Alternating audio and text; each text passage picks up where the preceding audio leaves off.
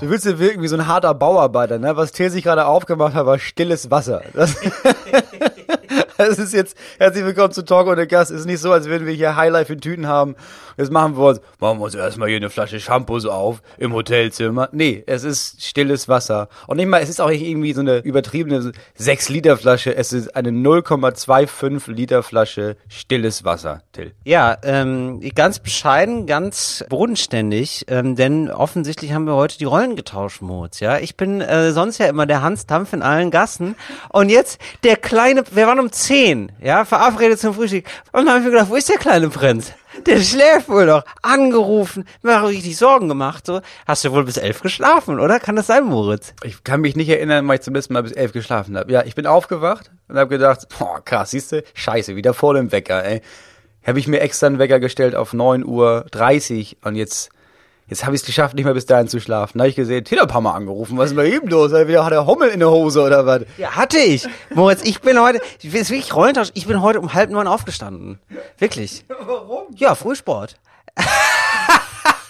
Nein, Quatsch. So, so schlimm war es jetzt auch nicht. Ähm, aber ja, also das ist wirklich, das fasziniert mich ein bisschen. Du hast auch wirklich ein frisches Gesicht. Du hast ein ausgeschlafenes Gesicht. Du hast ein, ähm, ja, du bist auch noch ein bisschen, aber immer noch ein bisschen, du reibst dir noch den Schlaf aus den Augen, ne? Ja, kennst du das? Ich muss mir auch gerade auch seelisch den Schlaf aus den Augen reiben. Es ist tatsächlich so, ich bin ja nun auch schon eine Stunde wach, aber ich habe immer noch, ich bin noch so ein bisschen unter der Oberfläche und ich habe immer noch das Gefühl von, okay, ich habe zwei Stunden verpasst. Vielleicht passiert heute irgendwas Schlimmes. Ich habe ich hab das Gefühl, irgendwas Schlimmes passiert. Ich habe bestimmt irgendwas. Nee, das ist alles okay, Moritz. Das Gefühl kann ich, das kann ich verstehen. Das ist, das ist so ein Gefühl, wenn man nach zehn aufsteht, habe ich gedacht, oh, das ist schon, das muss erstmal Nachrichten ist vielleicht was los? Meistens nicht. Meistens nicht. Die Welt dreht sich einfach auch weiter.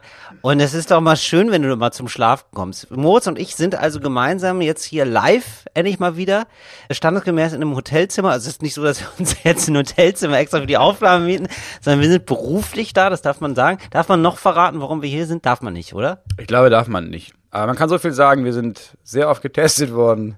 Es ist krass, ne? Die Regeln, also wir sind sehr oft, Wir sind zweifach. Wir sind zweifach getestet worden. Wir werden, mit dem, mit dem guten Test, der weh tut. Das ist nämlich die große Frage. Tut der Test weh oder nicht, oder? Das ist die, ähm, wenn er weh tut, dann ist es das ein guter Test. Dann ist es ein PCR-Test und den haben wir zweimal gemacht. Haben uns zweimal das Gehirn ganz kurz, wobei es gar nicht, es kommt gar nicht im Gehirn an, aber es fühlt sich so an, so ein stechender Schmerz in der Nase. Ich habe heute noch gelesen von einer, die gesagt hat, so, da wird das Gehirn immer auf Betriebszustand wieder zurückgesetzt. so fühlt sich das ungefähr an. ja, das ist auch noch nicht vorbei, ne? Das ist ja schon klar. Wir machen heute noch einen und machen morgen noch einen. Ja. Ja, ich fühle gar nichts mehr mittlerweile in der Nase. Also ich kann auch nicht mehr riechen. Ich, also meine Nase ist jetzt einfach noch komplett auf PCR-Test geeicht. Wenn du nach so einem Test nicht riechen kannst, dann hast du wahrscheinlich Corona, Till. Also das, der, der Test macht nicht, dass du nicht riechen kannst, sondern das, dann hast du wahrscheinlich Corona. Es ist ja trotzdem noch so, und das ist ja eigentlich das Krasse, dass wir getestet wurden, dann nochmal getestet wurden, heute nochmal getestet. Und trotzdem, also die Einschränkungen bleiben ja trotzdem. Also wir dürfen nur wir zwei im Auto fahren, aber nicht mit noch jemandem. Also man muss trotzdem Abstand halten. Das ist alles sehr, alles sehr, sehr sicher gemacht. Wir dürfen nicht zusammen duschen. Es gibt äh, keine Massage. Stopp, stopp, stopp. Das stimmt nicht. Achso. Es gibt Duschen, in denen du locker zwei Meter Abstand halten kannst. Ja, das stimmt. Aber das haben wir nicht. Wir haben heute ein ganz kleines, bescheidenes Zimmer für uns beiden äh, besorgt. Jetzt aber zu euch da draußen. Herzlich willkommen jetzt nochmal ganz offiziell zu Talk ohne Gast mit Moritz Neumeier und mein Name ist Till Reiners. It's Fritz.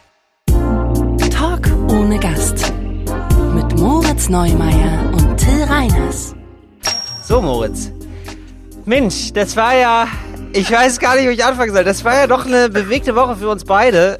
Ich glaube, wir sind mehrfach beide in so ein Rabbit Hole gekrochen und sind dann nur noch schwer wieder rausgekommen. So viel darf man sagen, oder? ja, es war eine Woche, in der unsere Branche zu Recht sehr erschüttert wurde. Genau, Moment, bevor wir weiterreden. Also wir werden jetzt über sexualisierte Gewalt reden. Und wer da gerade keinen Bock drauf hat, aus irgendwelchen Gründen, der äh, spult einfach weiter, würde ich sagen. Achtung! In den nächsten 20 Minuten reden Till und Moritz über sexualisierte Gewalt. Wenn euch dieses Thema nahe geht oder euch verletzen könnte, hört sie besser nicht allein. Und da sind wir dann auch schon äh, direkt beim Thema. Also es gibt einen sehr berühmten Comedian, dem äh, wird etwas vorgeworfen. Und zwar von einer Betroffenen, die äh, eine Beziehung mit ihm geschildert hat, die toxisch war, mit sozusagen traurigen Höhepunkten von sexualisierter Gewalt. So kann man es, glaube ich, ganz kurz, ganz grob zusammenfassen, oder? Ja, also es waren die Höhepunkte. Die Höhepunkte waren angefüllt mit sexueller Gewalt. Die Beziehung an sich war schon nicht geil, aber das war sie. Die schlimmsten Sachen waren sexuelle Gewalt, ja.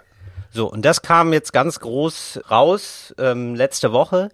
Das kam schon vor einigen Monaten raus, aber jetzt wurde der Ball quasi aufgenommen und immer mehr Leute haben gesagt, "Wa- warte mal, warte mal, also wir, anscheinend wissen wir das jetzt alle, wir können das ja jetzt ja nicht ignorieren, oder doch? Genau, so, aber es also jetzt für die breite Öffentlichkeit so, also es war, es trendete auf einmal bei Twitter. So, ich war jetzt, also ich bin nicht bei Twitter eigentlich, aber ich habe da jetzt mal reingeguckt. So. Ja, und da muss ich sagen, also das war wirklich so, also ich habe das letzte Woche geschildert, als ich zum ersten Mal äh, sehr unbedarft als Fünfjähriger in einen Kinofilm gegangen bin, so einen Actionfilm für Kinder und da völlig verdattert rausgegangen bin. Und ähnlich verdattert bin ich rausgegangen aus dieser Twitter-Diskussion, weil ich gedacht habe so, Al, wie geht ihr denn hier gerade? Also seid ihr immer so zueinander? Wa- Warum, warum seid ihr so? Also wirklich so, es war ja sofort von 0 auf 100 haben sich Leute einfach angeschrien.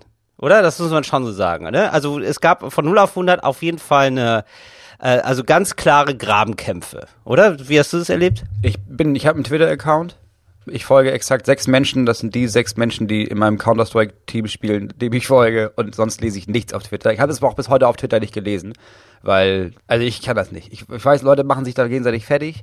Ich habe was dazu gesagt zu dem ganzen Thema, aber so ein bisschen etwas größer, wie, wie man meiner Meinung nach mit Menschen umgehen oder nicht mit Menschen umgehen sollte, die sagen, dass sie von sexualisierter Gewalt betroffen sind in der Öffentlichkeit.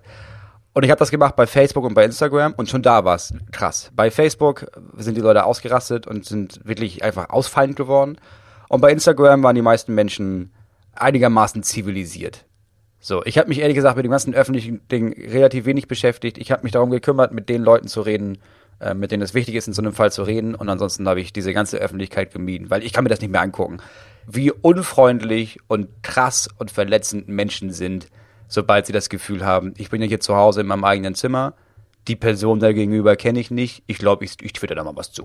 Ja, also ich, ich, ja, ich, mir fehlen da immer noch ein bisschen die Worte, obwohl ich mir da irgendwie so Gedanken drüber gemacht habe, so äh, was, was man dazu sagen kann. Also ich glaube, das kann man ja auch noch mal festhalten hier, ähm, wie Leute dann ganz instinktiv, also es gibt eine, ja, meistens Frau, die irgendwelche Anschuldigungen formuliert oder die sagt so und so, das ist mir widerfahren. Und dann gibt es einfach sofort den Reflex von manchen Leuten zu sagen, äh, ja, Unschuldsvermutung. äh.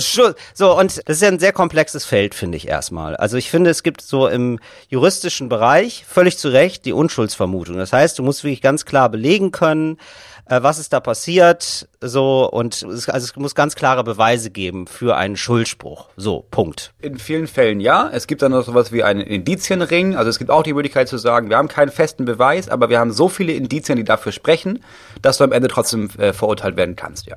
Genau, so. Und das gibt es jetzt aber häufig, also gerade bei so sexualisierter Gewalt, oft nicht, weil es ist Natur der Sache, dass Menschen dann oft zu zweit sind. So. Und da muss man also eine sehr, ja, also es ist sehr, sehr schwierig. So. Und rein statistisch gesehen, es ist sehr, sehr unwahrscheinlich, dass da jemand verurteilt wird. Ja. So, wenn man wirklich nach kalter Statistik geht, ähm, kann man sagen, dass sehr, sehr, sehr viele Betroffene von sexueller Gewalt nicht zur Polizei gehen, aus verschiedenen psychologischen Gründen, oder auch nicht vor Gericht gehen, und dass, wenn sie vor Gericht gehen, das eingestellt wird, weil, ja, ja, du sagst das, aber die andere Person sagt das Gegenteil. Und dann gibt's die nächste Statistik, die besagt, also, wenn man das denn schon mal untersucht hat, wie viele Falschaussagen es gibt in der Richtung, dann hat man rausgefunden, dass drei Prozent der Anschuldigungen die sagen, ich war Opfer von sexualisierter Gewalt. Drei Prozent waren Aussagen, die erfunden und erlogen waren und 97 Prozent der Aussagen waren tatsächlich äh, valide. Ja, genau. Und ich habe dann dazu was ganz Spannendes gelesen von einer Anwältin, weil das fand ich ganz gut. Es gibt eine Anwältin, die heißt äh, Juliane Löffler und die ist auch gleichzeitig Feministin und setzt sich sehr ein für die Rechte von Frauen. So und die hat geschrieben, es ist nicht so, dass nur Gerichte entscheiden, ob jemand seine Macht missbraucht hat. Es gibt Unrecht, das verjährt ist, nicht zu belegen oder nicht strafbar und trotzdem an die Öffentlichkeit gehört. In welcher Form ist eine andere in Klammern extrem schwierige Frage. So und ich finde, das ist der das muss der Ausgangspunkt sein. Und dann gibt es Twitter, wo gesagt wird so, oh, das ist eine extrem schwierige Frage. Ja, ähm, lasst uns das doch auf ein paar Zeichen zusammenfassen. Dann machen wir dann noch so Likes dazu. Ähm, und bitte. Und das ist, also ich glaube, es, Twitter ist schon wichtig, um irgendwie einen Anschluss zu liefern für eine Diskussion.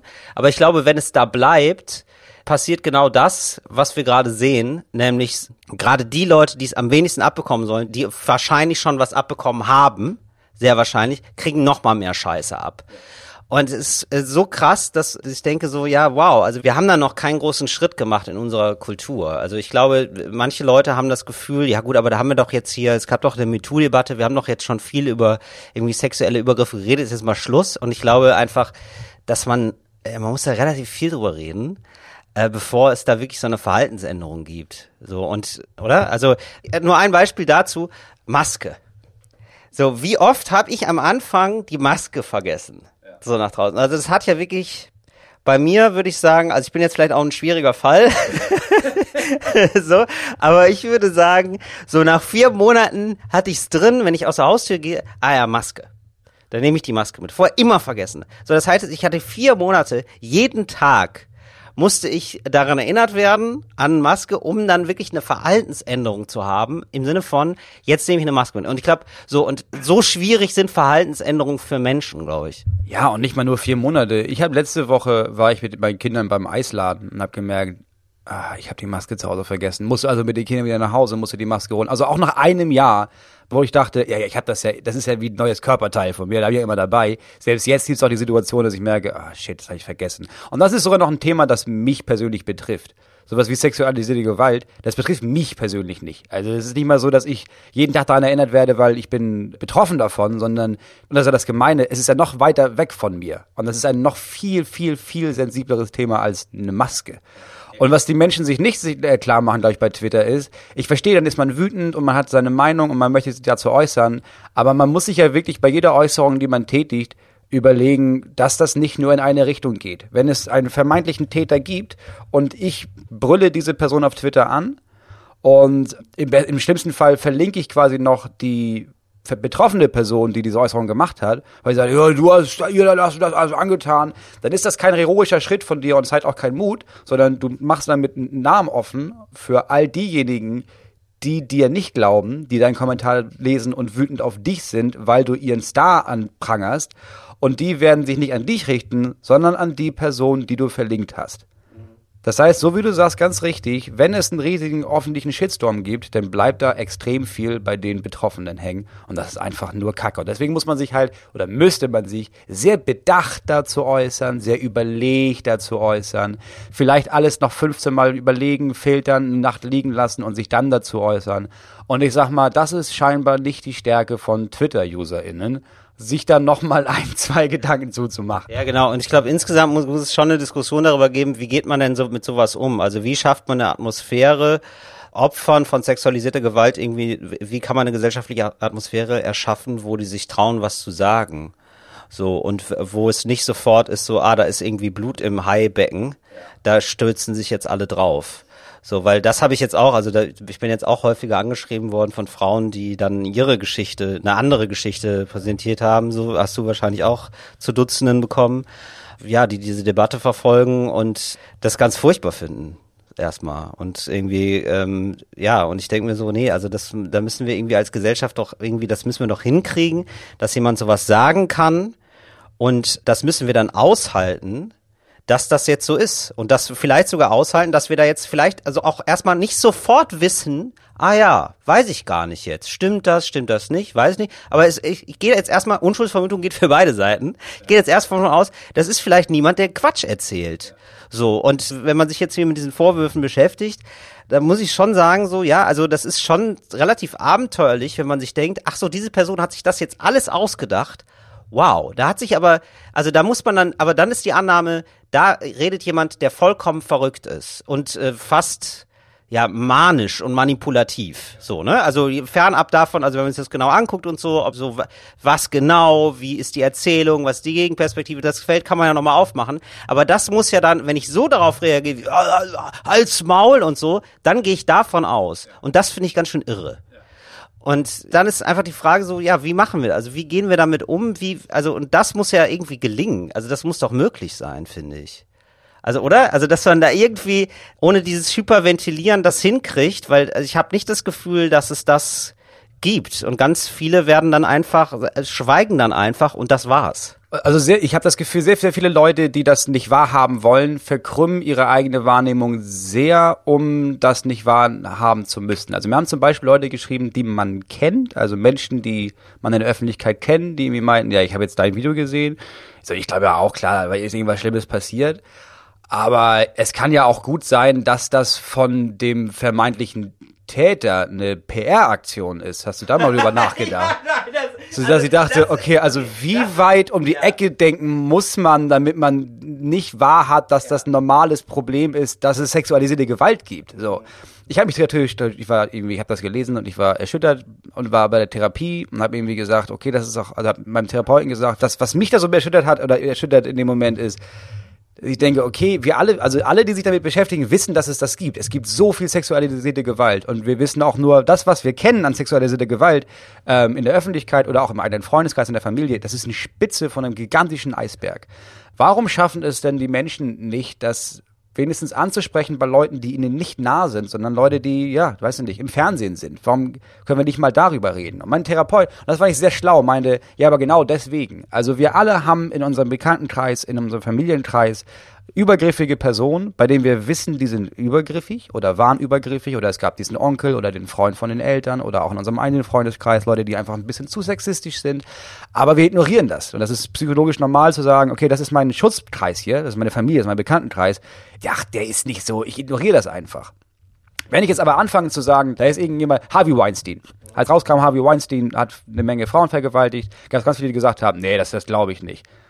Und der Grund, warum viele Leute anscheinend sagen, nee, das glaube ich nicht, ist, weil wenn du anerkennst, okay, da ist jemand, der ist sexuell übergriffig und das ist falsch von dem, dann ist die Gefahr groß, dass du denkst, ja, okay, aber wenn ich das finde, dann muss ich ja auch zugeben, dass mein Onkel oder mein, einer meiner Freunde oder der Freund von meiner Mutter sexuell übergriffig ist. Und das tut zu sehr weh. Das ist ein zu großer Einschnitt. Deswegen leugne ich einfach alles und dann sage ich aber, dass dieses Thema gibt's nicht. Oder ich glaube auch, das kann gut ein Punkt sein, ja. Und ähm, ich glaube auch, dass Leute schon ganz grundsätzlich eine Schwierigkeit damit haben, zwei Informationen, die erstmal widersprüchlich klingen, miteinander zu vereinbaren. Also im Sinne von, ja, aber der ist ja nett. Oder der ist ein guter Fußballer. Oder also, nein, also das klingt jetzt so lächerlich, ne? Aber es gibt ja die. Hat er gar nicht nötig, der könnte jede Frau haben. Genau, sowas zum Beispiel, ähm, wo man auch heute weiß, so, nee, gerade das ist ein Problem. Also gerade grenzenlose Macht ist ein Problem, weil dann möchtest du, äh, ne, also dann gibt es, also das ist nicht bei allen Leuten so, um Gottes Willen, aber es gibt dann auch den Effekt, dass du eben gerade das, was du nicht haben, das willst du dann noch mehr, das willst du brechen, da willst du eben dann auch noch deine Macht zeigen können. Und dass viele Leute das nicht so übereinbringen, also es gibt ja diesen, ich glaube, der heißt Halo-Effekt, also es gibt so eine Eigenschaft, ähm, die findet man gut an einem Menschen und dann verknüpft man ganz viele andere positive Eigenschaften damit. Ja, also dass man äh, davon ausgeht, ah, jemand sieht nett und sympathisch aus, dann ist der auch ehrlich zu mir zum Beispiel. So, was einfach Quatsch ist natürlich, aber das haben wir, glaube ich, alle drin und also es knirscht immer so ein bisschen im Gehirn, wenn da eine Information zukommt, die jetzt da irgendwie ganz schwierig reingebaut werden muss. Also du hast so ein fertiges Lego-Haus, so, und da hast du das mal fertig, ja, und dann kommt, dann ist es aber hier, nee, hier sind noch drei Bausteine. Wie bei einem Ikea-Regal, wo da noch drei Schrauben übrig sind. Ach nee, scheiße, wir müssen das jetzt hier nochmal alles auseinanderbauen. Ah. Ich glaube, wir haben bestimmt alle solche Momente, wenn wir ehrlich sind, aber ich erinnere mich bei meinem Vater zum Beispiel krass daran. Mein Vater hat seine, seine er hat immer irgendwelche gebrauchten Schrottautos gekauft, bei einem so einem Typen bei uns am Hafen. So, da hat er immer gemacht. Und dann ist er hingefahren, hat sie gesagt, oh, kann man, weil, das ist immer billig, das ist immer okay bei dem, das ist, der ist halt ein Autoverkäufer, ich kenne den ja. Und dann ist er dahin und hat sich, wollte sich so ein Auto kaufen und hat dann da gesehen, ja, der ist erst 100.000 gefahren und hat aber vorher von so einem Freund einen Trick gesagt bekommen und meint, ja, man kann das zurückstellen, ne? man kann den Motor nachgucken. Hat er den Motor nachgeguckt und hat er gesehen, nee, der ist 700.000 gefahren, der Wagen. Der hat einfach 600.000 Kilometer zurückgeschraubt. Äh, und dann ist er zu ihm hin und meinte, oh, das, alter Schwede, du, das ist ja echt, du bist ja echt, du. Und dann hat er den Wagen gekauft. Weil also musste er ja, weil er hat ja vorher für sich festgelegt, nee, das ist der Typ, bei dem kaufe ich die Autos. Klar, der will mich verarschen, aber wir haben ja so eine Beziehung. Da hat er das ignoriert, dass der Typ ihm einfach, erstens war das Auto sofort kaputt, weil das ist halt 700.000 Kilometer gefahren, aber es war wichtiger für ihn, dass er der Typ ist, der bei ihm dieses Auto kauft. Und ich habe gemerkt später, als ich gedacht habe, hä, wie dumm ist das denn von meinem Vater, habe ich gemerkt, nee, das mache ich andauernd. Ich habe andauernd so Leute, bei denen denke ich, ja, das ist doch, so, bei dir denke ich auch, du bist ein, nee, okay, das ist zu doll. das, das, ich wollte mir gerade, ich wollte eben was ausdenken für dir. Nee, du, wir arbeiten zusammen, wir haben Podcast zusammen, ich mag dich und klar, du häutest auch Katzen, aber das ist für mich das eine positive Eigenschaft mittlerweile, weil ich denke, ja, ja, aber vielleicht haben die einfach zu viel Fell. Also, Ja. verstehst du, ich drehe das so, dass ich denke, nee, das darf mich nicht stören. Es gibt Nacktkatzen. Äh, Aber jetzt nochmal ganz kurz äh, Spaß beiseite, dann können wir das Thema auch äh, gerne erstmal abhaken. Ähm, also nicht abhaken, aber können wir nochmal über was anderes sprechen. Äh, ich habe mich dann auch so im Freundeskreis ganz viel die Woche über irgendwie unterhalten, weil das ist ja, das hilft ja dann manchmal, wenn man sich dann das irgendwie noch mit Leuten teilt und wie ist, wie schätzt ihr das ein, wie seht ihr das? Und äh, eine Freundin von mir ist Psychologin und ähm, sie hat gesagt, es ist super wichtig bei Leuten, denen sowas Schlimmes widerfährt in diesem Bereich, im Bereich sexualisierte Gewalt, ähm, wie das Umfeld darauf reagiert. Das ist äh, wirklich das offensichtlich das Entscheidendste. So und äh, man geht damit um am besten, indem man sich das erstmal anhört, indem man nachfragt, indem man empathisch ist und nicht reagiert mit Skepsis, Ablehnung und aber auch nicht so einem Überaktionismus äh, im Sinne von so, weißt du was, den rufen wir jetzt an oder irgendwie so oder wir gehen jetzt sofort zur Polizei, sondern nee, erstmal hören, was willst du denn jetzt eigentlich? Wie- Womit ist dir am besten geholfen? Und ich finde, sowas kann vielleicht äh, auch ein ganz guter Anhaltspunkt sein. Ein erster Schritt ist nochmal ein bisschen was anderes für so eine digitale Diskussion. Also das ist dann nochmal mehr und nochmal anders und der Fall ist, ne, aber so, so eine erste Idee. Ja, ich finde das sogar im Digitalen ist das so. Also ich verstehe den Mechanismus, dass man irgendwas liest und dann das Gefühl hat, okay, das macht irgendwas mit mir und ich bin wütend und traurig und vielleicht wird das besser, wenn ich mich jetzt dazu äußere in der Öffentlichkeit. Aber das ist, glaube ich, das ist genau das gleiche wie im Privaten. Also wenn, ich hatte öfter die Situation, dass ich mit Leuten gesprochen habe oder mit Frauen gesprochen habe und nach gefragt habe nach diesen äh, sag mal, alle erzählen von so sexuellen Übergriffen und statistisch gesehen, haben das die meisten erlebt? Hast du das auch erlebt? Und natürlich haben die meisten das erlebt. Und natürlich hast du, hast du dann eine Geschichte von, das und das ist passiert. Und dann sitze ich da und merke, okay, krass, ja, jetzt muss ich ja irgendwie damit umgehen. Ich will irgendwas machen. Ich will Aktionist. Vielleicht kann ich Geld spenden oder vielleicht kann ich nochmal mit, vielleicht kann ich irgendwas machen. Aber kannst du nicht. Du bist nicht, du, du, du hast damit mit der Situation nichts zu tun. Du, deine Aufgabe ist es auszuhalten, dass einer Person wehgetan wurde und du kannst nichts dagegen machen. Und de, deine Aufgabe ist es auch, so eine Überschusshandlung zu unterdrücken, dass du glaubst, ja, ja, aber das geht ja hier um mich und ich muss irgendwas machen. Nee, es geht nicht um dich. Es geht absolut nicht um dich. Genau, das war auch sofort das Gefühl, was ich hatte. Also ich habe richtig gemerkt, als ich diese ganzen Diskussionen mitbekommen habe bei Twitter, ich habe richtig gemerkt, wie ich 100 so richtig krass mein Körper hochfährt und ich war richtig kampfbereit. Genau, und ich hatte sofort den Impuls, ja, ich muss jetzt, ich muss jetzt hier irgendwas machen. Und ich saß dann da hyperventilierend in meinen eigenen äh, vier, vier Wänden und habe gedacht, nee, ich muss jetzt hier gar nichts machen. So, und heute Abend äh, treffe ich jemanden und mit dem rede ich dann mal drüber. Ja, aber das ist nicht mehr normal. Also das ist halt dadurch, deswegen ist das Internet so, wie es ist. Weil früher hattest du das, du hast irgendwas gelesen, du hast dich krass darüber aufgeregt und hattest sofort eine Meinung dazu und dann wusstest du, Alter, heute morgen Abend beim Skatspiel, ne? Oh, Alter, da ist das, das, da ist das Thema. Und bis dahin hast du aber nochmal, hast du dich ein bisschen beruhigt, du hast dir Gedanken gemacht, du hast dir eine Meinung gebildet, vielleicht nochmal überlegt, ach, warte mal, kann man ja auch anders sehen. Und dann am nächsten Abend hast du darüber gesprochen. Jetzt ist es so, du liest irgendwas, du siehst irgendwas, du hast eine Emotion dazu und du hast innerhalb von zwei Sekunden kannst du irgendwo hingehen und das in irgendeine Kommentarspalte kotzen. Und das ist auf keiner Seite gut. Also es ist weder auf der einen noch auf der anderen Seite gut. Genau, also ich fühlte mich dann auch direkt erinnert an diese äh, Dokumentation, über die wir schon geredet haben, ähm, über Social Media und da ging es dann noch um Facebook, aber das ist ja grundsätzlich bei Social Media so, dass die Algorithmen auch fördern, sich zu polarisieren. So ganz klar. Und das ist natürlich das Beste überhaupt, wenn äh, ein emotionaler Diskurs ist das Beste überhaupt, was Algorithmen passieren kann, weil du dann lange auf diesem Medium bleibst. So und genau. Und wie gesagt, nochmal, also es ist jetzt überhaupt nicht, ich finde, ich sag nicht, dass man da Twitter gar nicht drüber reden sollte oder so, gar nicht. Aber ich glaube, eine Diskussion muss sich dann verlagern und muss dann nochmal was anderes werden als nur da. Also die darf nicht nur da stattfinden in so einem Medium. Und ganz wichtiger Punkt ist, warum man auch mal darüber nachdenken sollte, was man postet ist, weil du hast das dann gepostet und Menschen reagieren da drauf. Weil du hast nur zwei Sekunden nachgedacht und antwortest da drauf. Und dann lesen das andere Menschen und antworten nach zwei Sekunden da drauf. Und ein Vorteil, einmal zu überlegen, was man sagen möchte, ist, dass wenn man das geschrieben hat, danach tendenziell eher schwer zurückrudern kann. Also es ist ja nun relativ oft so, dass du irgendwie, du hast eine Emotion, du schreibst irgendwas und dann kriegst eine Antwort und du merkst, ah, shit, ich lag falsch, aber ja, das, nee, nee, nee, nee. Ja, und dann auf einmal merkst du nach fünf, sechs Antworten, ja, ich bin jetzt weit weg von dem, was ich eigentlich machen wollte und ich stehe überhaupt nicht mehr zu der Aussage, aber besser als nicht recht haben. Das heißt, und eigentlich war alles, was wir sagen wollen, ist, denkt ein bisschen vorher nach, bevor ihr euch zu irgendetwas äußert. Ja, genau. Und ich glaube, also wir, das ist hier wirklich so zum, wie sagt man eigentlich, uh, Preaching to the Choir, wie heißt es? Wie, also wir rennen hier wahrscheinlich bei vielen offene Türen ein, aber einfach nicht wie ein Arschloch reagieren und einfach Leuten zuhören. Punkt. So. Und äh, genau, achso, du willst noch was sagen, ne? Zu dem Thema? Weil, also es ist immer noch das Thema, aber ein etwas anderes, und das würde ich auch gerne mal anschneiden, weil es, weil es offensichtlich, ja, ich sag mal auch ein Thema war, Thema Abmahnungen.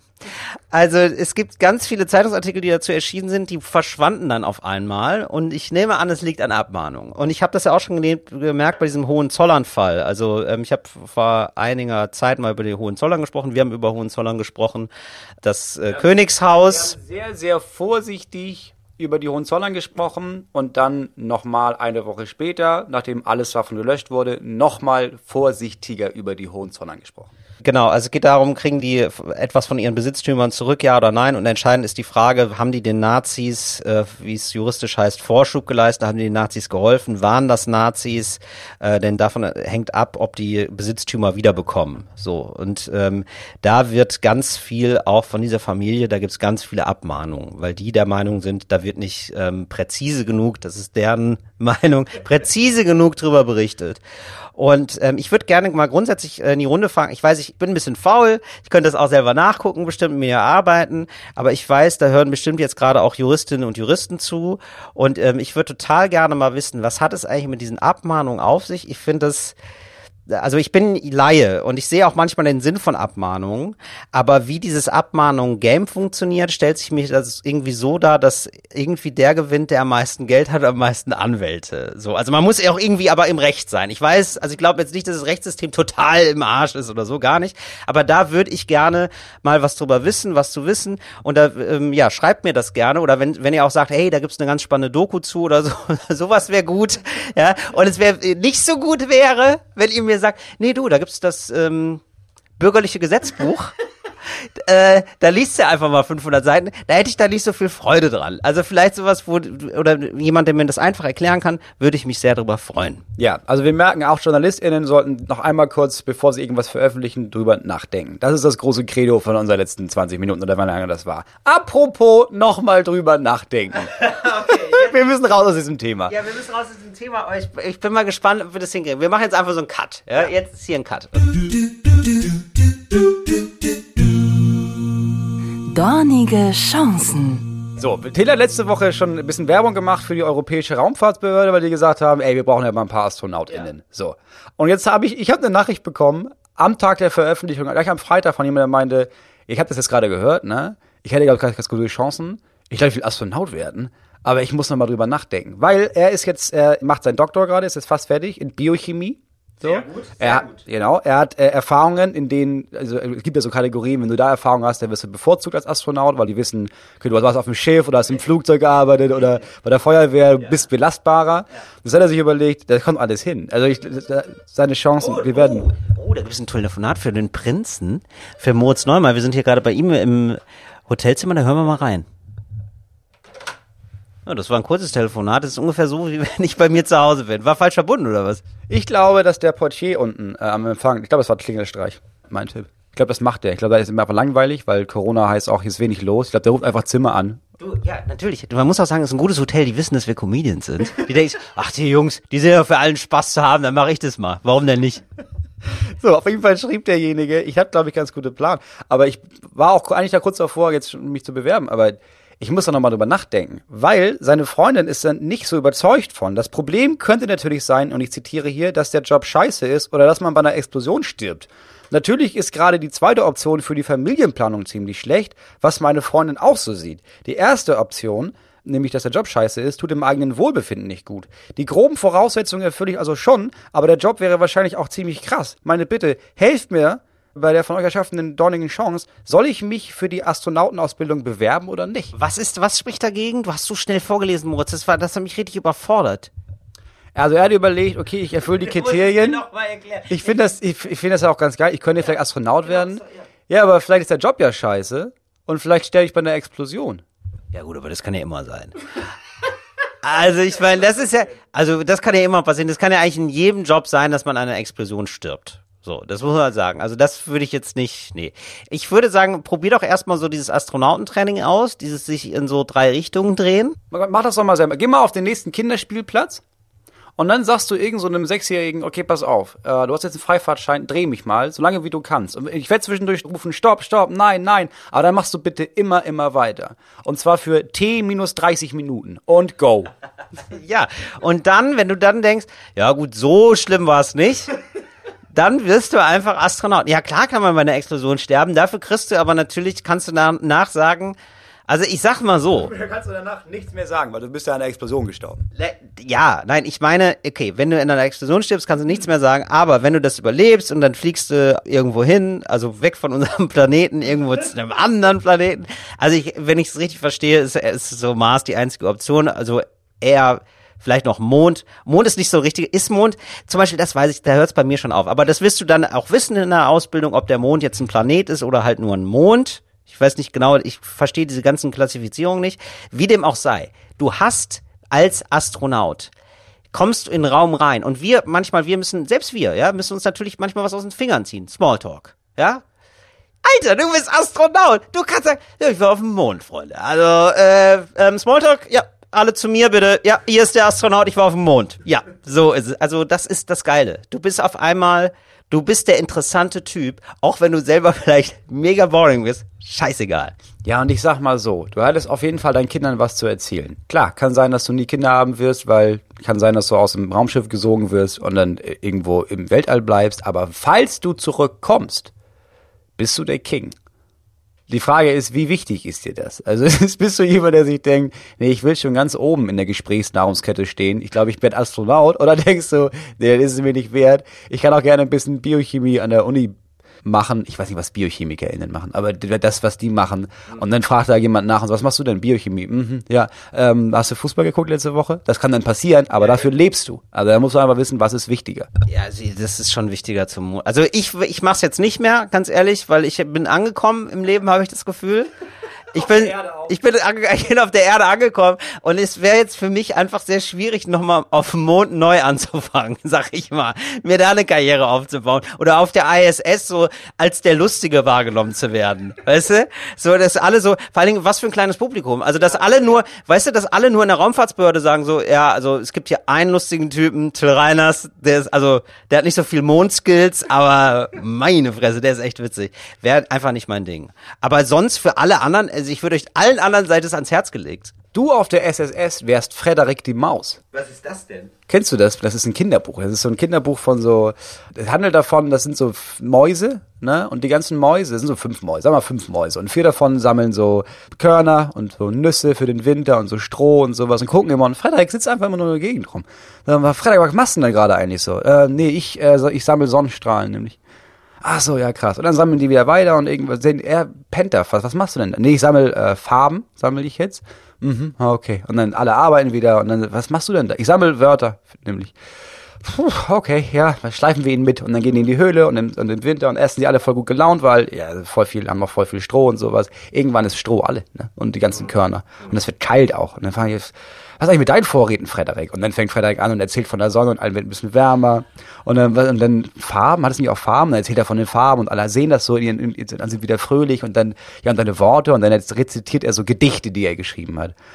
Und das ist so sein Beitrag. Und das wirst du auf der ISS. Ja, Moritz, das sind wir auf der Welt. So ist es doch. Das ist doch, ja, Talk ohne Gast sind die warmen Farben, die euch durch den Lockdown tragen. Das ist es doch. Ja, erzähl mir vom Urlaub, Moritz. Das ist doch, das ist auf Gedankenreise gehen. Das ist das Wichtige. Genau. Das ist so. Wir gehen auf Gedankenreise und ihr geht bitte auf ähm, interkontinentale Reise. So machen wir das doch. So, das ist die Arbeitsverteilung. Wir haben noch eine zweite Frage geschickt bekommen, die damit äh, zusammenhängt. Und zwar gibt es auch eine, ich glaube, von einer Frau, ähm, die ihren Traumjob bekommen hat. Die hat wirklich hart dafür gearbeitet, um ihren Traumjob zu bekommen.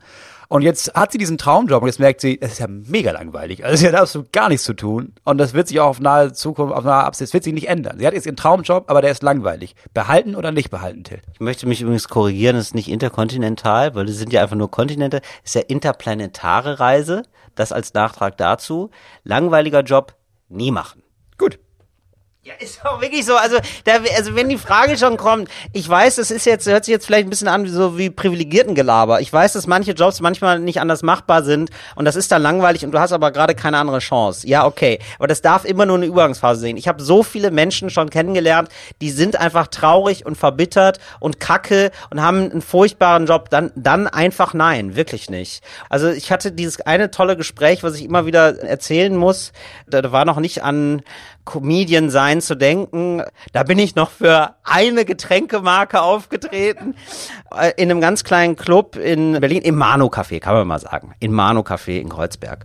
Und da bin ich mit einem Comedian aufgetreten und dann hat der zu mir gesagt, ach Till, das und wie, das ist doch toll, dass es bei dir so gut läuft. Und ich so, ja, weiß nicht, gut laufen. Also kann er jetzt nicht so von leben, ehrlich gesagt. Also ich fange jetzt gerade an. Und sagt er so, nee, aber weißt du was, ich hatte einen, einen schweren Unfall, war ein Jahr lang äh, krankgeschrieben und habe dann überlegt, so, nee, ich werde was anderes.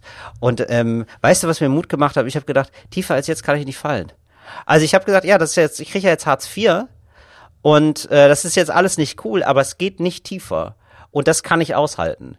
Und ich glaube, das hilft, also so zynisch das jetzt vielleicht klingt oder so, aber es hilft manchmal dann so, sich zu vergegenwärtigen, okay, aber okay, ich kann schon was verlieren, das stimmt, aber was ist der Tiefpunkt und kann ich den aushalten? Oder? Und dann von da aus zu sagen, so ja, und dann kann man ja nur noch gewinnen. Oder nicht? Oder findest du es doof? Nee, okay.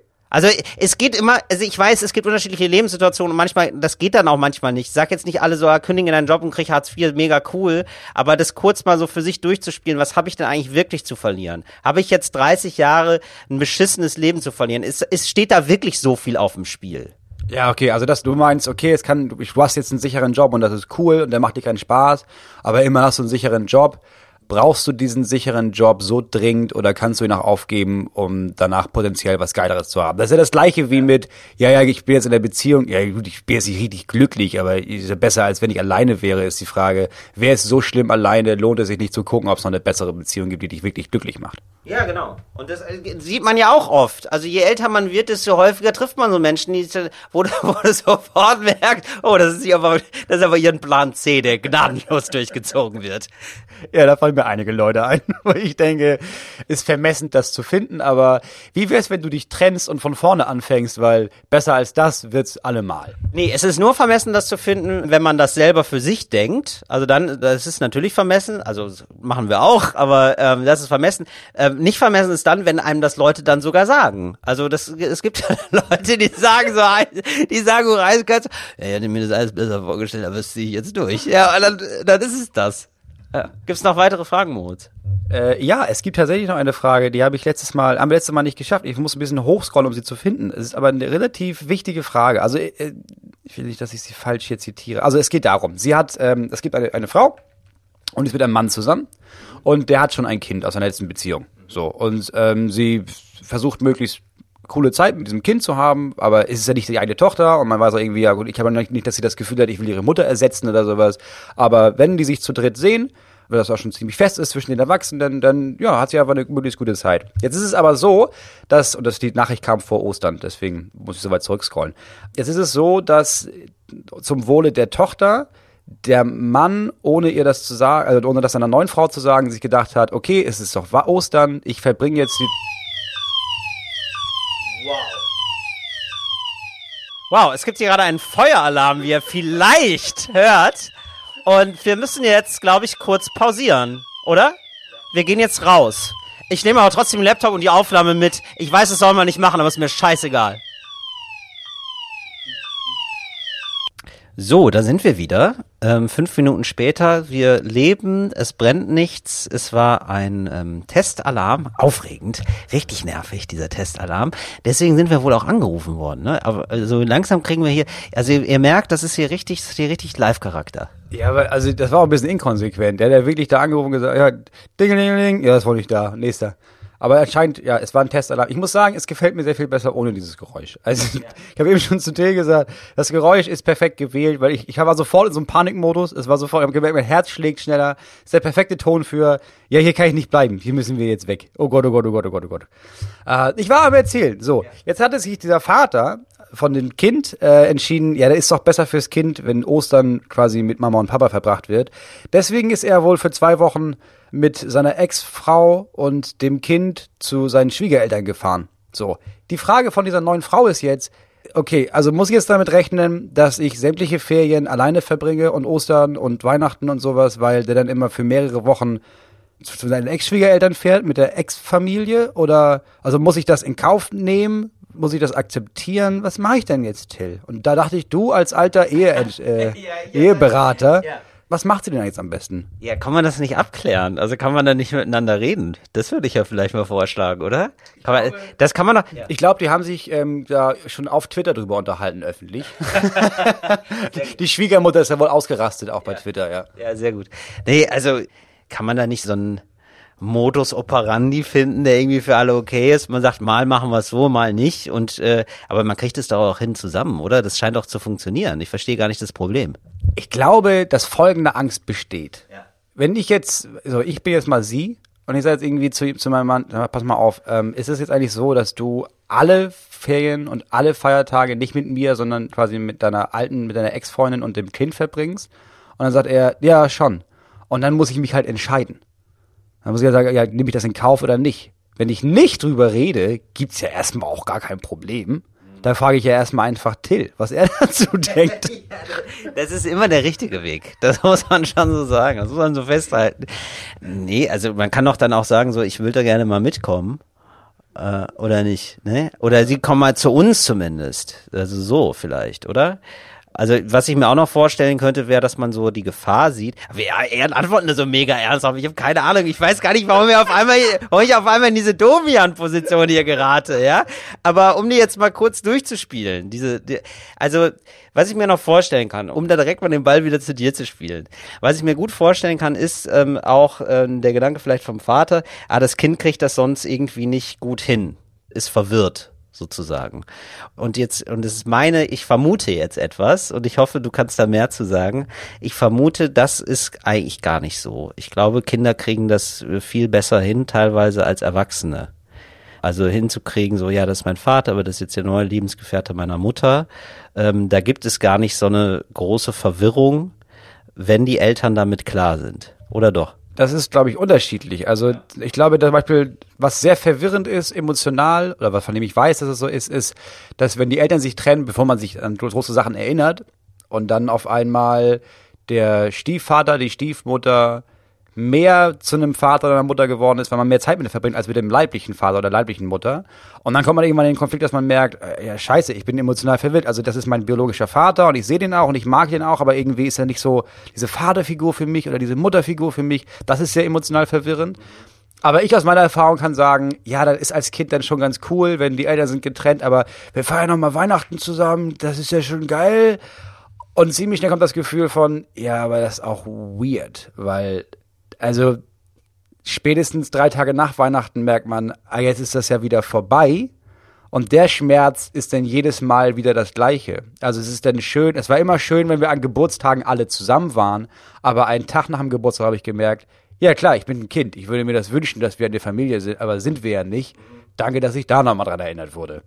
Also ich fand, ich als Kind fand es besser, dann einfach getrennt zu feiern, weil das ganze restliche Jahr ist man getrennt ich will jetzt nicht so tun, als wären wir noch eine heile Familie, weil dann werde ich bei jedem Feiertag wieder daran erinnert, einen Tag später, ah nee, stimmt, wir sind ja keine heile Familie. So wie gestern das schön war, ist es jetzt nicht wieder bis zum nächsten Ostern. Ja gut, dann lasse ich das mal so stehen. Du hast da einfach mehr Erfahrung. Ich maß mir das da nicht so an, weißt du? Also ich will, nein, ich habe da nur Ideen zu und ich, die sind aber die entbehren jeder Erfahrung, weißt du? Und ich könnte mir dann auch vorstellen, ja okay, also wenn es so ist wie bei dir und du trauerst dem nach, dann ist es natürlich scheiße. Wenn jetzt aber sowieso, wenn jetzt beides cool ist, wenn auch jetzt sozusagen das Leben auch in Trennung der Eltern okay ist, wenn das klappt, das kann ja auch klappen. So, und wenn man merkt, so ja, ich lebe jetzt bei Mama und Mama hat einen neuen Lebensgefährten und das ist aber cool für mich, dann geht das wahrscheinlich eher.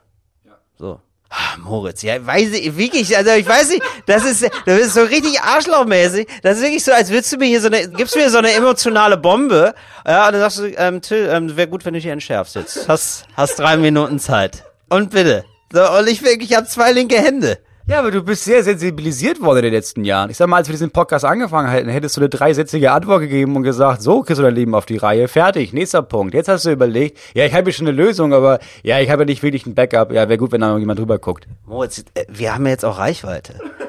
Das ist ja jetzt, ja, ja, mit gestiegener Macht kommt steigender Verantwortung. Und der versuche hier auch ein bisschen gerecht zu werden, ist doch klar. Ja, kommt zu was Leichterem. Ich war nie affin dafür, aber du findest ja immer so geil, wenn Leute uns schreiben, dass, wenn sie quasi uns an besonderen Orten oder besondere Personen uns hören. Ja, cool. Ja, es gibt ein Pärchen, das wohl ähm, sich überlegt hat, ja, wir hören ja jetzt immer zusammen, weißt du, vor allem wenn die Kinder schlafen, hören wir immer zusammen Talk ohne Gast. Mhm. Und die Zeit nehmen wir uns ja sowieso schon. Ne? Das ist ein fester Zeitpunkt in der Woche. Mhm. Jetzt haben wir ja auch schon, wir wohnen ja hier in einem Mietshaus und da gibt's unten im Keller so eine Sauna, wo wir immer gesagt haben, ey, die müssen wir mal ausprobieren, vielleicht kombinieren wir das Ganze. Und jetzt hören die uns jede Woche unten in der Sauna.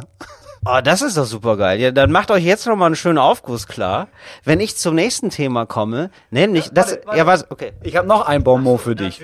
Jetzt gibt's eine Hörerin, die hat eine, eine Oma. Eine Mutter oder Oma, die ist auf jeden Fall 70 Jahre alt, so. Und die ist krank. Also die muss sich mehr bewegen, deswegen hat sie jetzt einen Stepper bekommen und meinte aber, das ist ja der letzte Dreck. Jetzt stelle ich mich hier jeden Tag eine Stunde auf diesen Stepper oder was. Das ist ja richtig scheiße. Und dann meinte sie, ja, da musst du was hören dabei. Ja, ich hasse Musik. Ja, pass auf, mach ich dir das mal an, Oma. Jetzt hört uns also jede Woche so eine 70 Jahre alte Frau, die Podcasts nicht kennt, hört nur uns auf dem Stepper, lacht sich kaputt und tut was für ihr Herz-Kreislauf-System. Ja, das ist ja fantastisch. Das ist ja wirklich, also da werden ja alle Systeme angesprochen. Äh, ganz liebe Grüße und weiter geht's und weiter geht's. Und jetzt mal was Nettes von mir, ja? ja. Ähm, das habe ich gelesen. So, das ist ja so meine Kragenweite. Ja, das sind so meine feel good Themen, die, äh, die, jetzt hier im Podcast auch vorkommen sollen. Ähm, und zwar habe ich gelesen, es gibt jetzt den ähm, reichsten 18-Jährigen der Welt. Der ist jetzt äh, Deutscher. Der reichste Milliardär ist äh, 18 und kommt aus Deutschland. Heißt Kevin. Kevin David Lehmann ähm, hat ein großzügiges Geschenk bekommen. 50 Prozent der Anteile bekommt er der äh, Drogeriekette DM. Und er wird jetzt auf einen Schlag zum jüngsten Multimilliardär der Welt. Und stößt damit Influencerin Kylie Jenner vom Thron. Das finde ich ziemlich geil. Krass. Ja. Oder? Äh, es gibt keine Fotos von ihm. Er ist äh, das absolute Gegenteil von Kylie Jenner, kann man sagen. Und ich habe mir vorgestellt, wie geil das ist, wenn die so, äh, ob es dann so Milliardärsclubs auch gibt, wo die sich so versammeln, so alle Milliardäre, alle Multimilliardäre unter 30, sag ich mal. Weil man kann thematisch endlich mal, weißt du, man muss sich nicht so zurückhalten. Man muss nicht so sagen, so, oh ja, die Waschmaschine ist kaputt, wie zahle ich die nächste Rate, ja? Das ist ja, da musst du so tun, als, oh ja, das ist aber schlimm, du hast da gar keinen Bezug zu, ja? Du hast mehrere Waschmaschinenfabriken gerade gekauft, einfach for fun, ja? Und da kannst du endlich mal ganz normal mit Leuten, endlich normale Leute, ja? Und dann stelle ich mir, pass auf, und dann stelle ich mir vor, er sitzt dann da, also dieser Kevin sitzt dann da mit Kylie Jenner, und Kylie ist so, wer bist du denn, Alter? Was machst du? Also ist es so, also machst du so, ähm, hast du eine Firma gegründet oder also machst du so Apps vielleicht oder Autos oder bist du Spekulant? Und er sagt dann, äh, nee, also wir, ähm, wir verkaufen so Zahnbürsten. Kennst du Zahnbürsten? äh, das ist so mein Job. Ja, da sind, da ist Papa relativ reich mit geworden. nee, dazu Geschäfte in ganz Europa, das machen wir so. Ah, cool. Und dann setzt sie sich weiter. Also, oder? Also er ist doch wahrscheinlich, also bei ihm würde ich sagen, werd Astronaut, dass du da irgendwie noch, noch, noch was anderes hast. Kauf dir eine Rakete. Ja. Das Ding ist bei Kevin. Weil, äh, Elon Musk macht es so, der Chef von Tesla macht es so. Der hat sich gedacht so, ja, aber dann, ja, ist jetzt auch so, ich habe viel mit Geld spekuliert. Ich brauche noch mal irgendwie so ein Ding für mich. Ja, und jetzt macht er einfach Raumfahrt für jedermann. Die Frage, also bei Kevin, noch geiler wäre es gewesen, wenn sie das Kevin nie gesagt hätten. Wenn der Typ von DM, weißt du, ist nach Hause, wohnt da irgendwo in Stade bei Hamburg in so einem, ja, so ein Fünf-Zimmerhaus und am 18. Geburtstag sagt Kevin, okay, pass auf, wir haben das nicht gesagt, ne? Aber du bist jetzt Milliardär ab heute. Also klar, eben warst du noch auf der Gesamtschule hier, hast du gehofft, dass du das Abitur schaffst. Brauchst du nicht mehr. Hier hast du, du bist jetzt der jüngste Milliardär der Welt. Das wäre auch noch ganz geil gewesen. Was würdest du denn machen, wenn du der jüngste Milliardär der Welt wärst? Also wenn du jetzt, wenn jetzt klar wäre, also auf einmal stirbt ein Onkel von dir oder so, den du nicht kanntest und der überweist dir das, weil der mag, du weißt nicht über seine Existenz, aber er um, um deine weiß er Bescheid und findet deine Videos so lustig. und denkt sich, der der hat mal drei Milliarden Euro verdient. Was würdest du denn da machen? Äh, ich glaube, ich würde zwei Millionen behalten. Zwei Millionen? Also ja. nicht durcheinander kommen, Moritz, das ist sehr, sehr wichtig. Milliarden, eine Milliarde sind tausend Millionen. Ja, ja, ich würde zwei Millionen behalten. Mhm. Und mit dem Rest würde ich die Moritz-Neumann-Stiftung machen und dann würde ich mir irgendwie, dann würde ich dieses Geld Impfstoff, ne? So wie Bill Gates. Dann würdest du eine Chip-Impfung machen. Ich würde, glaube ich, Masken kaufen Ja. und die wieder verkaufen. Und dann noch mehr Geld machen einfach. Nee, ehrlich gesagt, glaube ich, ich wäre so überfordert davon. Ich wurde, wir haben letztens schon mal darüber gesprochen. Ich weiß mit wem, ich war mit meiner Frau. Ähm, weil wir über Geld gesprochen haben, weil äh, mal gucken alles, wie wir das in Zukunft so machen. Und dann habe ich gemerkt, Geld macht so Druck. Also ich glaube, wenn ich jetzt jemand machen würde, hier sind drei Milliarden, ich könnte damit nicht umgehen und ich würde, glaube ich, zwei Millionen behalten, weil das ist richtig viel Geld. Ich kann ja alles mitmachen, was ich will. Und den Rest würde ich jemand anderem geben. Ja, also ich, ich werde auch erstmal überfordert mit, äh, die meisten Milliardäre sind ja dann auch so unkreativ. Also die hat bei mir ihr Leben lang eigentlich dafür gearbeitet und denken sich dann irgendwann so, ja, dann verdiene ich jetzt einfach noch mehr Geld. Habe ich über Warren Buffett gelesen. Warren Buffett hat jetzt irgendwie, also der Börsen, der große Börsenguru, hatte schon zig Milliarden, ist jetzt durch, weil er in, Anteile hat an so einer Firma noch mal reicher geworden, hat jetzt 100 Milliarden. Und ähm, ja, also, aber ich würde dann ehrlich gesagt, also wenn ich so die Zeitung aufschlagen würde, würde ich und dann so gucken unter so Auslandsteil und dann gibt's ja so Nachrichten über Länder. Und da würde ich dann ähm, denken, wie teuer ist denn das? Also das Land jetzt. Wie wäre es, also, also ich würde dann so den Auslandsteil durchblättern, wie andere Leute so ein, ähm, so ein Restaurantmenü. Und dann würde ich halt schon mal überlegen, so Bolivien. Würde ich das vielleicht haben wollen? Also du, dein erster Impuls wäre, okay, ich bin jetzt reich, könnte ich auch noch Kolonialist werden. Was? Ach, Moritz, das ist schon schlecht. Das ist so ein schlimmes Wort. Das ist ein Besitzer. Also, aber ein milder Herrscher. Also, beziehungsweise, ich will's einfach nur haben. Weißt du? Ich will, mir geht's eher, ich bin eher ein Sammler. So wie Kunstsammler. Weißt du? Und dass man dann so ein Ländersammler wird. Und man fängt klein an. Ich glaube, ich würde auch wieder auf Smalltalk gehen. Also ich würde sowas machen wie, okay, es gibt so eine Krankheit, ne, die ist ja echt, die ist ja echt schlimm. Und da gibt es einen Impfstoff und da könnte das alles, also oder da gibt es so ein Medikament und das könnte man den Leuten geben und dann wäre die weg. Aber das macht man nicht. Okay, das, was kostet das Patent? Wirklich 2,8 Milliarden, das ist ja echt viel.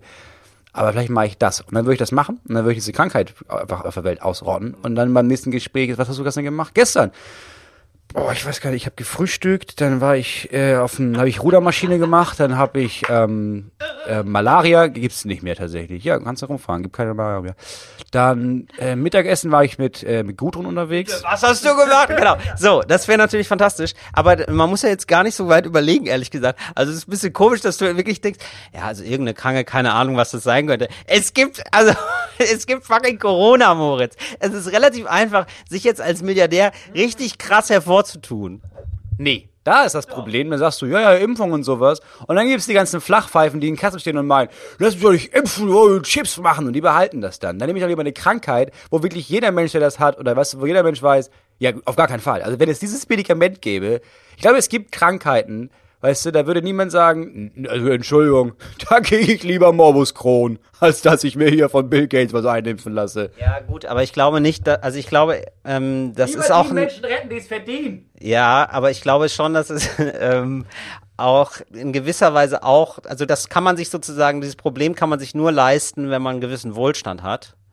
Und ich glaube, ich könnte mir sehr gut vorstellen, dass in afrikanischen Ländern Leute das nehmen würden. Also da, gerade da, wo Impfstoff gar nicht so ankommt gerade. Das ist ja eine Riesenfrage gerade.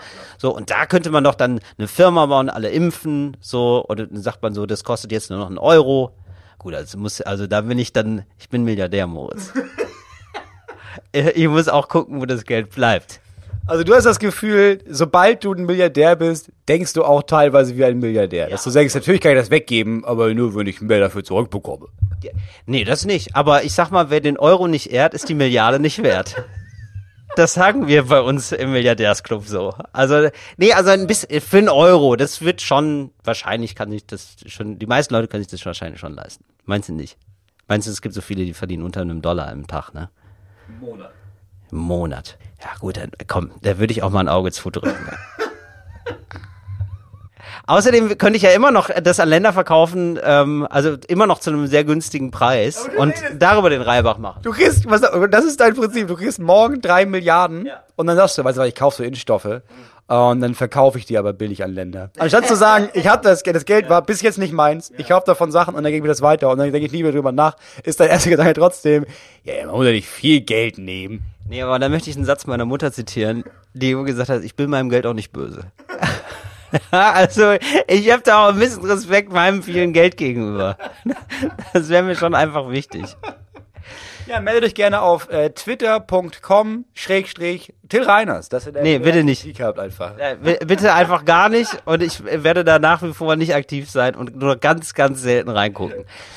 Dann gab es eine Meldung, ähm, das wird dich freuen, Moritz, dass es jetzt doch so schnell vorangeht in Deutschland mit der Digitalisierung. Äh, die Regierung von Oberfranken stellt jetzt auf fünfstellige Faxnummern um. Ich habe da jetzt ein paar Mal was hingefaxt und habe schon ein paar Mal denen gesagt. Ich habe auch wirklich, ich habe mal die Sachen gefaxt und dann auch einen Fax hinterher geschickt, auf den ich einfach nur geschrieben habe, Leute, das, wir sind hier nicht im Mittelalter, das kann so nicht weitergehen. Genau, und jetzt ist es eben fünfstellig und also da geht es in Riesenschritten Richtung Richtung Internet.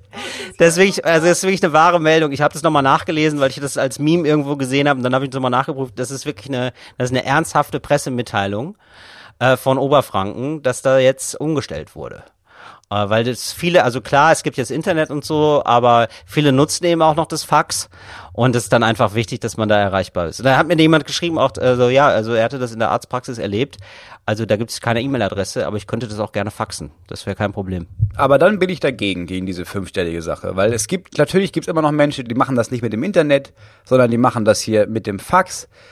Den jetzt zuzumuten, dass sie sich auf einmal eine neue Nummer merken müssen, finde ich nicht cool. Das ist ja ungefähr so, als würdest du die Tastatur einfach umdrehen bei diesen ganzen Automaten in der Bank, wo die alten Leute hinkommen, um ihre Überweisungsträger einzutippen. Weil ich meine, also die geben die, die sind ja schon, viele alte Menschen sind ja nicht mehr so weit, dass sie die Überweisungsträger an einem Schalter abgeben, aber auch noch nicht so weit, dass sie das im Internet machen. Also gehen sie zur Bank in den Vorraum und dann tippen sie das einfach ab in diesen Überweisungsträger-Abtippmaschinenmann, der da steht.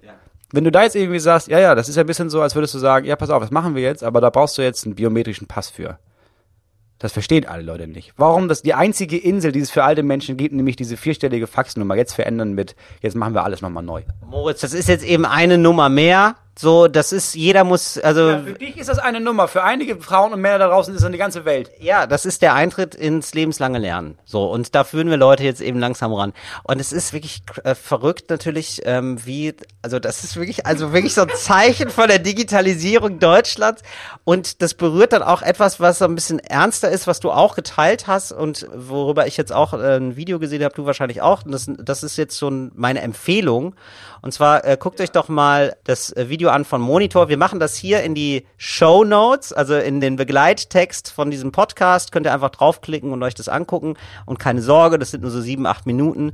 Ähm, da geht's um Jasmina Kuhnke. Jasmina Kuhnke ist Comedy-Autorin und sehr aktiv, unter anderem bei Twitter und setzt sich sehr gegen rechts ein und sehr laut und sehr unbequem, also genauso wie es sein muss, um ähm, viele Nazi-Arschlöcher zu ärgern. Und die Nazi-Arschlöcher haben aber zurückgeschlagen, haben äh, ihre Adresse veröffentlicht, also was so als die, wie heißt das denn nochmal? Doxing wird es, glaube ich, genannt. Also schon bereits vorhandene im Internet vorhandene Dokumente gesammelt, veröffentlichen und dazu aufrufen, hey, schreibt er doch mal. Oder hey, bedroht die. Natürlich. Besucht sie doch mal. Ne? Also eine ganz klar mit Bedrohungsabsicht. Da gibt es auch so, so ein ekelhaftes Gewaltvideo, wo sie ganz explizit genannt wird. Und ja, sie ist dann zur Polizei gegangen und das ist dann sozusagen die nicht ganz, also auch irgendwie noch immer Teil der gleichen Medaille. So.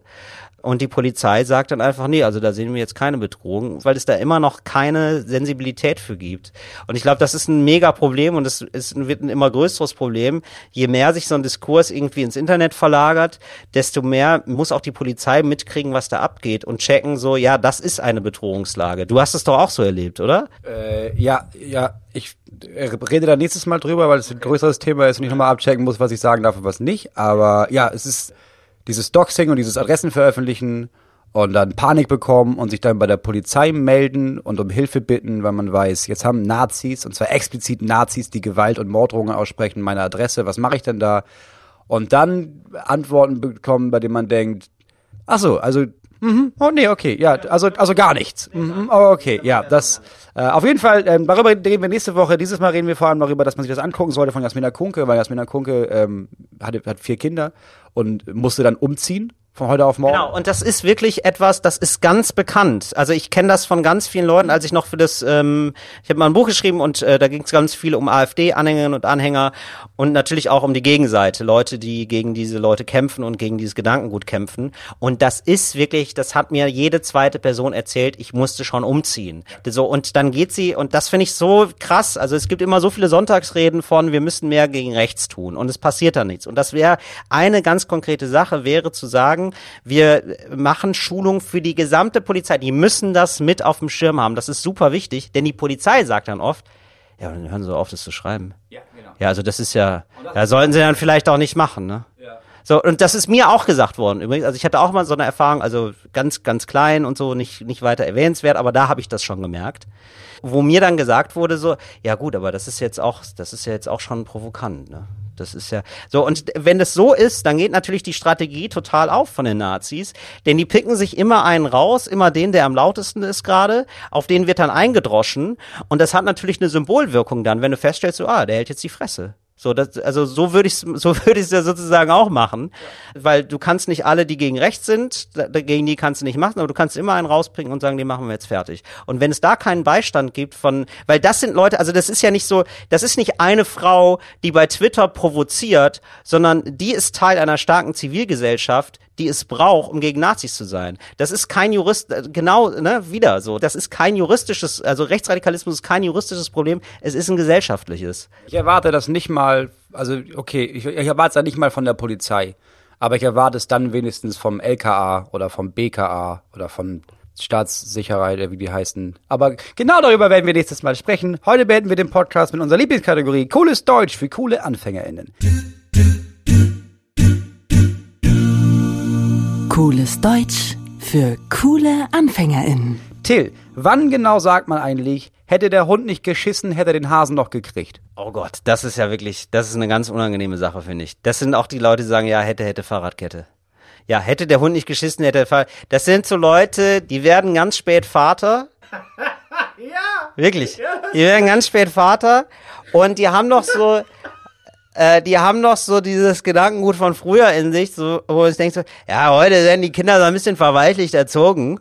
Ja, und die sagen das den Kindern, wenn sie irgendwas machen, wo, äh, ja, der Sohnemann ist irgendwie, weiß nicht, ist, ist gerade von der Treppe gefallen oder so, also irgendwie, irgendwas Schlimmes ist passiert, so, und dann sagt er, ja, gut, also, ja, gut, also hätte, hätte. Ja, also wirklich hätte er. Wie ist die Formulierung? Weil ich kenne die immer gar nicht. Ich finde die immer so komisch. Also doch, ich kenne, ich habe die schon mal gehört, aber die ist wirklich nicht Teil meines Sprachschatzes irgendwie. Die finde ich so furchtbar und so merkwürdig auch. Ja, hätte der Hund nicht geschissen, hätte er den Hasen noch gekriegt. Hast re- es ist, ist exakt das gleiche wie hätte, hätte Fahrradkette, aber Ja. ein bisschen länger, ein bisschen kreativer. Ja, genau. Und das ist so, oh ja, aber wenn ich das noch gemacht hätte, dann hätte ich da in der Arbeit, das, ist in der Mathearbeit dann drei Punkte mehr gehabt. Ja, ja, ja, hätte, so ist es, ne? Und das ist immer so, das sagt man immer, äh, weil man denkt, man muss Leute an die Realität gewöhnen. Ja, das ist eben, nee, gewöhn dich bitte so. Und das sind immer so unbarmherzige Wichser, so, die dann natürlich, aber die selber für sich natürlich einfordern, dass man dann immer super verständnisvoll ist, weil sie gerade Stress auf der Arbeit haben.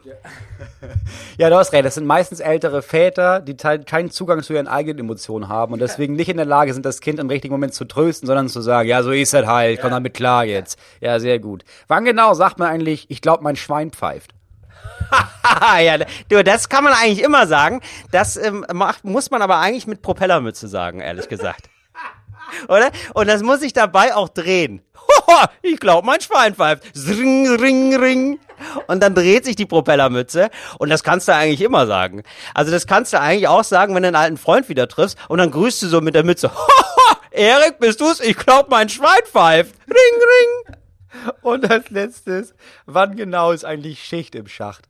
Das ist eine Barsituation. Du kommst in die Bar rein und riechst eigentlich äh, die ganze gesamte deutsche Geschichte auf einmal. so, ja. Und das ist so, und da sind immer so drei Berufstrinker am Tresen. Die sind auch sehr, sehr wichtig für diesen Standort der Bar, für die Bar. Also die sind quasi das bedingungslose Grundeinkommen für den Wirt. Und immer, wenn es dann zu lange ist, so Jörg sitzt dann bis drei, will eigentlich immer noch ein Bier haben, dann sagt er, so jetzt ist aber Schicht im Schacht. Und er weiß auch, das ist immer die Ansage, wo gesagt wird, nee, jetzt ist Schluss. Und er geht frustriert nach Hause, aber ist morgen um zehn wieder da. Ja gut, haben wir doch alle wieder was gelernt. Ja, wir haben heute leider keine Tipps und Tricks, was auch vielleicht daran liegt, dass wir etwas überzogen haben. Äh, ich hoffe, ihr kommt gut durch die nächste Woche. Ich hoffe, ihr reißt euch zusammen in öffentlichen äh, Äußerungen. Weil das ist das Einzige, was man machen muss, ist zweimal nachdenken, bevor man irgendwas macht. Ja, zweimal nachdenken und zuhören, ein bisschen empathisch sein und vielleicht manchmal aushalten, wenn man was auch nicht hören will. Und sich denken so, ah, vielleicht ist es eine, ja, vielleicht höre ich da mal einmal mehr zu und vielleicht ist das ja gar nicht so doof. So, in diesem Sinne, kommt gut durch die Woche. Nächstes Mal sind wir wieder getrennt voneinander mit anderen, aber da wird, ich sag mal, da sind zwei, drei mehr Gummibärchen in der großen Hörtüte. Ich habe keine Ahnung, was das heißen sollte. Ja, da wird's wieder ein bisschen fröhlicher. Das war heute sehr ernst, fand ich, oder? Also ist ja auch okay. Ich will, will das jetzt gar nicht, aber ich sag mal. Ja, also nächstes Mal reden wir äh, über die Morddrohungen, die ich und meine Familie. Genau, und genau, und da muss ich sagen, ich sehe den Kleinen ja jetzt hier gerade vor mir und der ist so agil, ja, und der wirkt so widerständig. Da kann man auch mal gut ins Gewissen einen Witz drüber machen und das werde ich für euch machen. Und das Und damit äh, macht's gut. Tschüss. Fritz ist eine Produktion des RBB.